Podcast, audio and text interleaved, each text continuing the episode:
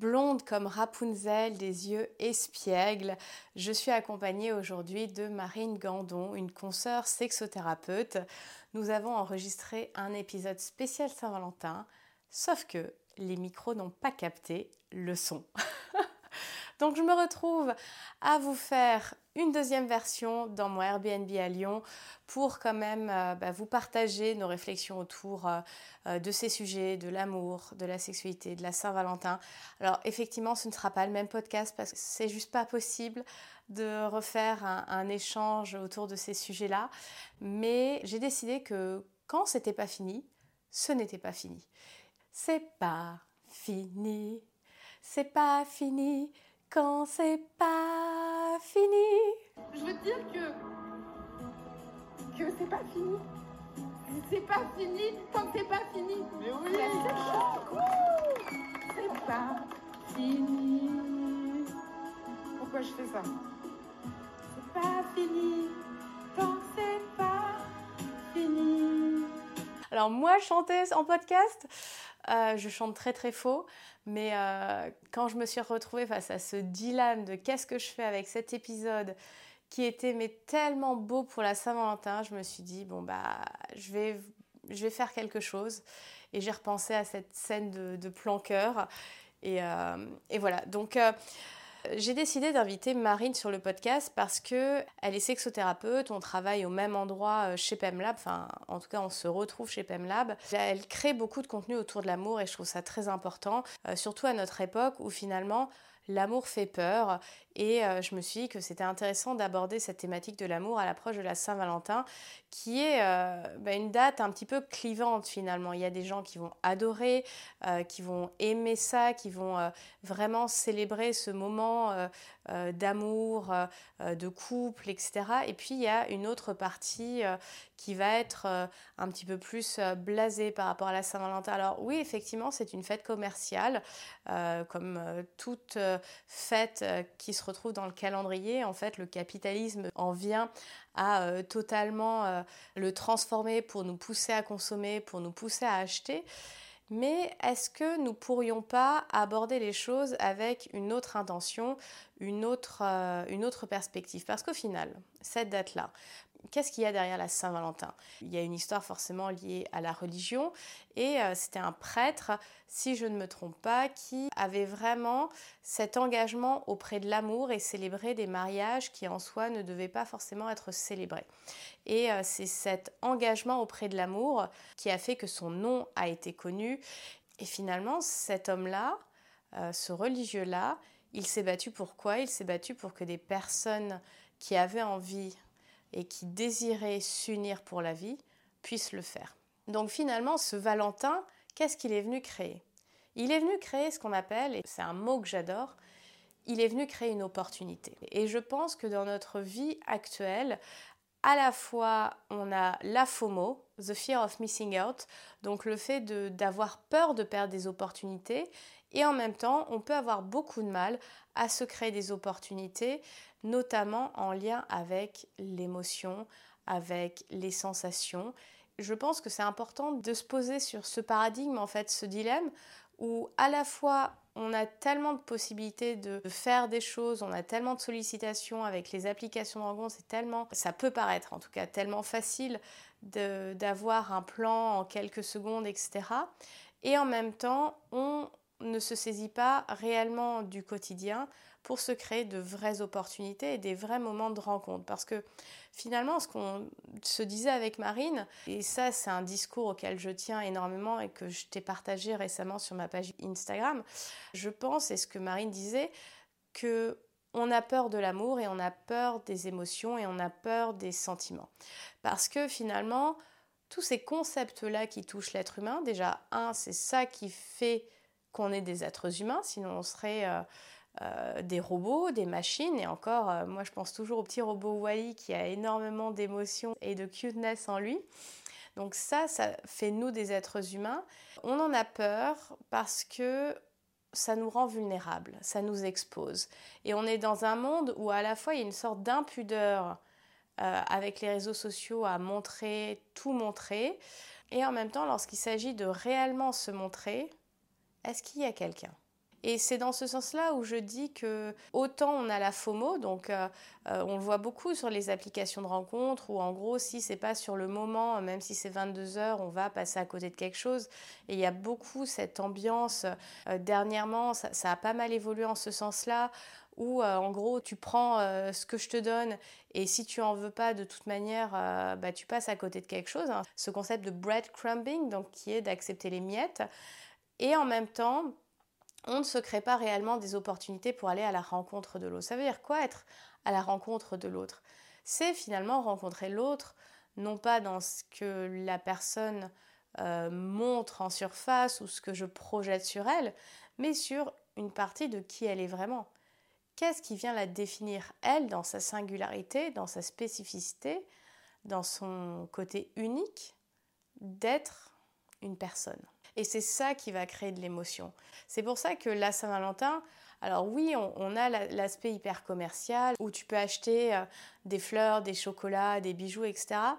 Mais finalement, est-ce que ce ne serait pas davantage cette opportunité de montrer à cette personne, ou même à nous-mêmes, si on est euh, seul, ou le faire entre amis, cette idée de je t'ai vu, je te vois, je te comprends. Alors on ne se comprend peut-être pas à 100%, mais j'ai saisi tu étais au fond. Je sais ce qui va te toucher. Et je trouve que ça, c'est très beau, en fait, de pouvoir être dans ce lien. Ça peut être même des relations éphémères, mais d'être dans cette rencontre d'humain à humain. Et ce qu'on disait avec Marine, et moi je l'avais formulé en ces termes-là, ce n'est pas le sexe sans amour qui fait mal, parce que on pourrait se dire bon bah voilà, je suis seule à la Saint-Valentin, j'ai envie de me trouver un plan, pourquoi pas.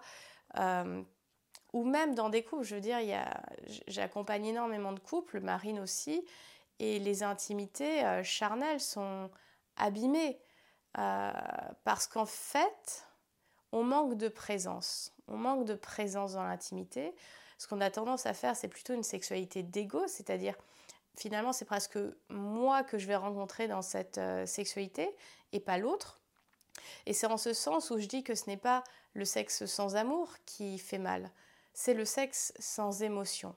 Si on, a des rapports intimes avec une personne, même hors relation, même hors couple, etc., est-ce qu'il y a de l'émotion? Est-ce qu'il y a de l'émotivité?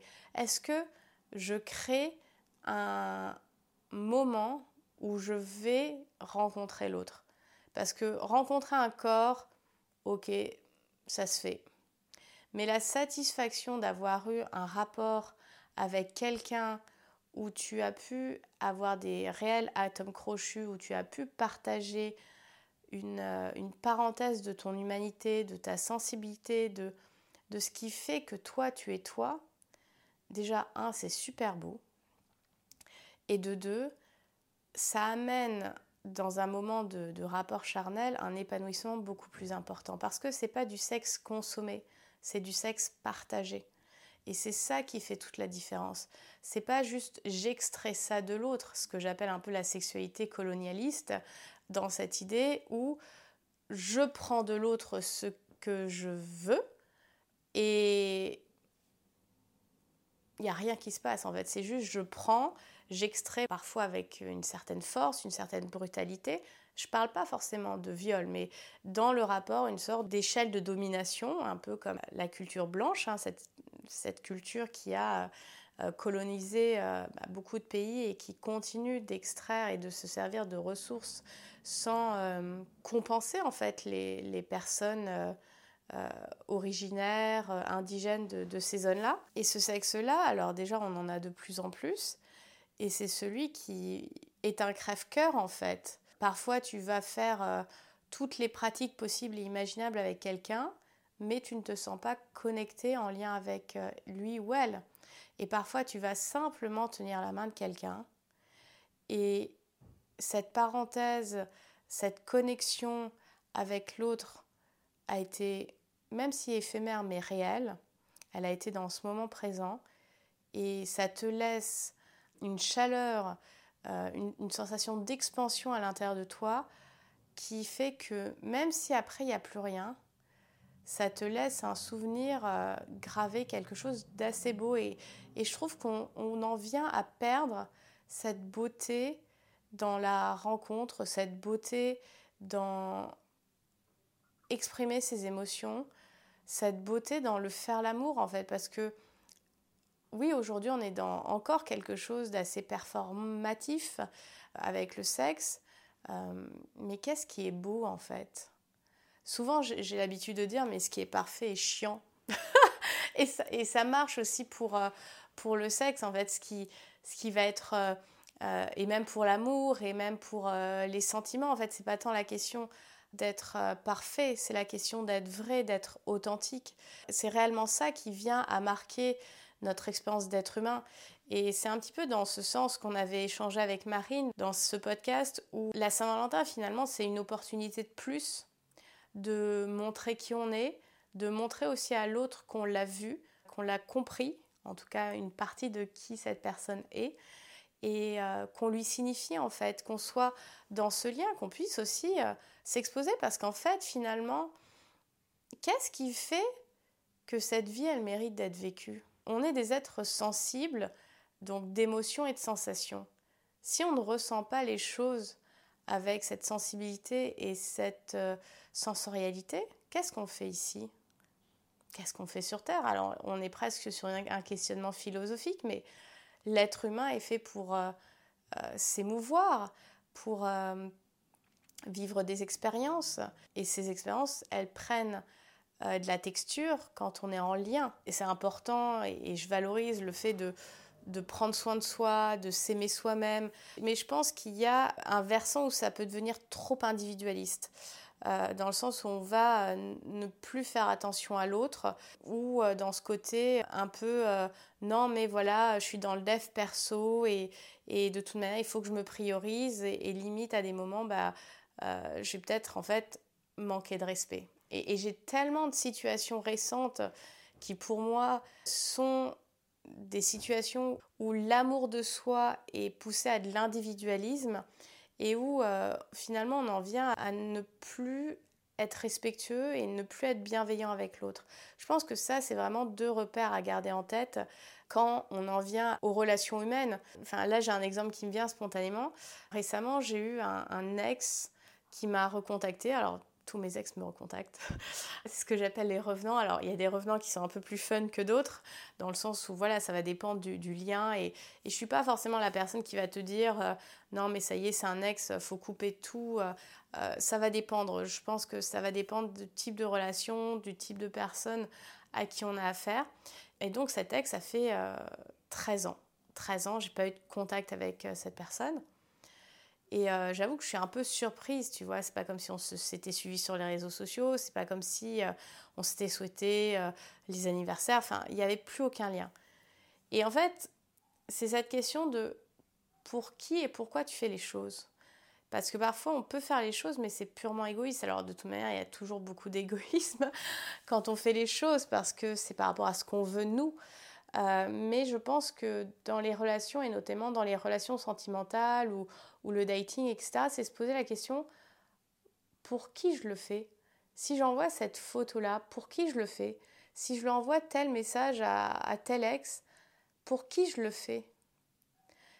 Est-ce que c'est genuine dans le sens où j'ai vraiment envie de savoir ou de partager, ou en tout cas de proposer un partage à cette personne?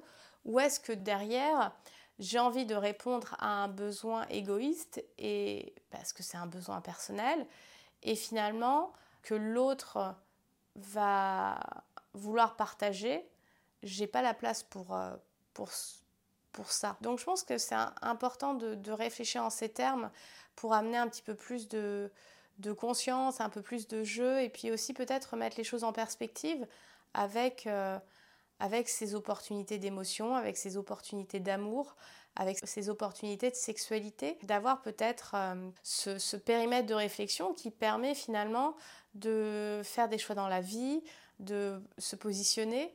Et, ça, c'est important en fait. Donc euh, voilà, même dans ce moment de Saint-Valentin ou de date ou de d'amour, de sexualité, je pense que c'est important de, mettre les choses en perspective. Et ce sur quoi on concluait avec euh, Marine, c'était finalement que euh, la Saint-Valentin, c'est une opportunité comme une autre. Euh, on peut ou pas s'en saisir, qu'on soit célibataire ou en couple, c'est comment on va témoigner de cette émotion, que ce soit envers nous, nos amis, notre partenaire. Il n'y a pas forcément besoin de rentrer dans quelque chose d'hyper consommable avec euh, des achats. Alors, si on a les moyens, si on en a envie et que ça nous fait réellement plaisir, on peut y aller. Mais c'est aussi penser aux petites attentions qui parfois semblent insignifiantes, mais un mot doux, euh, une carte, une lettre manuscrite.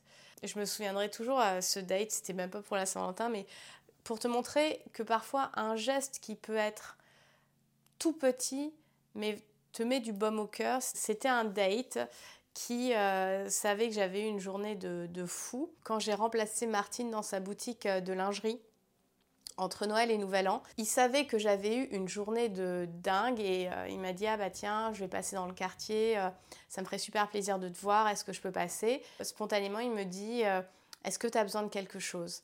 Et je lui dis, bah, honnêtement, j'ai pas eu le temps de manger, euh, mais là, ce dont je rêve, j'ai surtout envie, enfin, j'avais de quoi grignoter, mais j'avais juste pas eu le temps. Et là, j'avais juste envie d'une boisson bien chaude, un peu sucrée. Il est allé dans le bar à côté, il m'a commandé un, un thé euh, comme j'aime. Il est juste venu me le déposer. Il a vu que j'avais du monde dans la boutique, donc il n'est pas resté. Et en fait, ce geste, c'est pas grand chose un thé. Mais en fait, c'est venu tellement euh, m'amener un moment de, respiration, de me dire, ah bah voilà, euh, il a été là pour moi, même, même si on ne se connaît pas trop. Bah, en fait, c'est touchant. Et, je pense qu'on a peur de toucher l'autre parce que ça viendrait en, dire un peu sur, euh, sur nous et, et, sur qui on est, et sur notre sensibilité, sur notre univers. Et c'est vraiment ça, je pense, qui fait peur, c'est d'être vulnérable, c'est de montrer ce côté authentique Autant avec les réseaux, il y a cette euh, exposition, voire surexposition, mais en même temps, est-ce que cette exposition, elle est vraie? Est-ce que ce que je poste de manière publique de mon intime est fidèle à qui je suis réellement Voilà, c'était un peu ces idées qu'on a partagées avec Marine dans ce podcast. Euh, je suis navrée et je suis très déçue que vous n'ayez pas accès à ce qu'on s'était dit parce que c'était vraiment génial, mais j'espère que ce, cet épisode, un peu de rattrapage, vous permettra de passer une bonne journée de la Saint-Valentin. Je vais essayer de le poster le 14 et, euh, et que ça va vous amener des réflexions, de la douceur. Peut-être vous réconcilier aussi avec l'émotion parce que l'émotion, c'est ce qui fait battre nos cœurs. Et je pense qu'on a besoin de se rappeler qu'on est des êtres humains, euh, qu'on est là pour aussi vivre euh, des expériences en lien avec l'autre, que ça soit éphémère ou plus long, parce que c'est ça l'expérience humaine.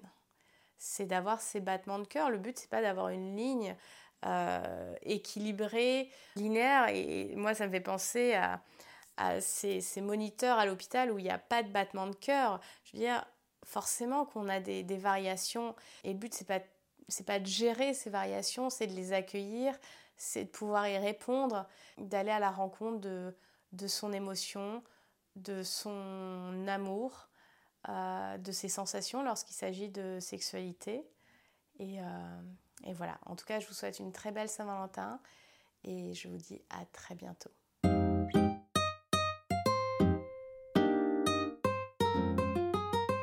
Bienvenue dans le podcast âme. Je suis Sarah Zerbib, plaisirologue et psychologue.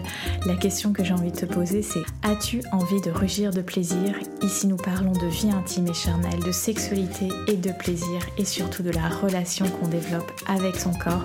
Bref, toutes les clés pour t'épanouir dans ta vie intime et sentimentale, quel que soit ton âge, ta morphologie et ton statut relationnel. Alors, écoute bien ce qui va suivre et surtout, abonne-toi au podcast.